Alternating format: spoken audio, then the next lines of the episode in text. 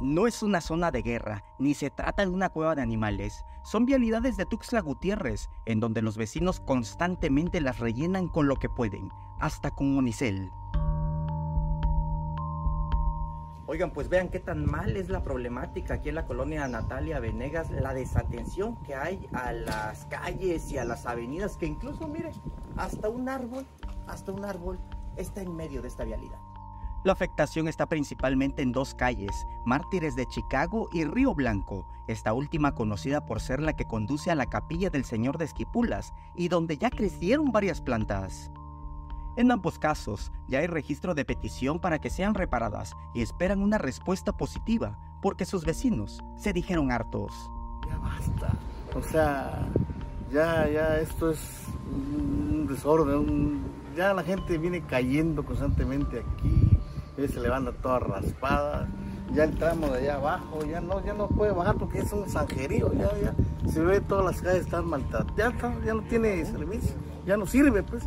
Eh, la problemática que tenemos acá en esta vialidad es porque eh, de hace ya muchísimos años no se le dio mantenimiento a estas calles, estas vialidades, y el problema fuerte que tenemos de desgaste en estas vialidades es en las aguas pluviales.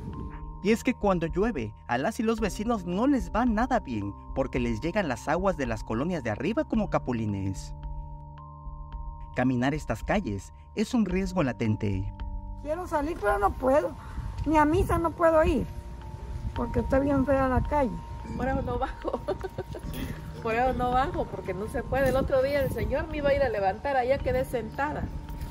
Estaba la gravita y o sea, corrió mis pies y ahí quedé sentada donde resbalé. A la Natalia Venegas le llegó el arreglo de calles, pero la Mártires de Chicago y Río Blanco quedaron en el olvido.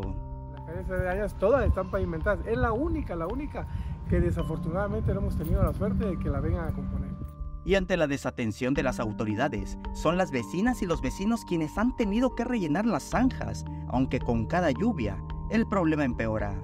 Puede ser que lo poquito que se ve es porque aquí los vecinos se han, se han agrupado para reparar con, con bache, o sea, con escombro, perdón, repararlo para que más o menos puedan circular los, los, los carros. Pero no pierden las esperanzas y por ello le piden a las autoridades que presten atención a esta colonia del norte oriente de Tuxtla Gutiérrez Samuel Revueltas, Alerta Chiapas.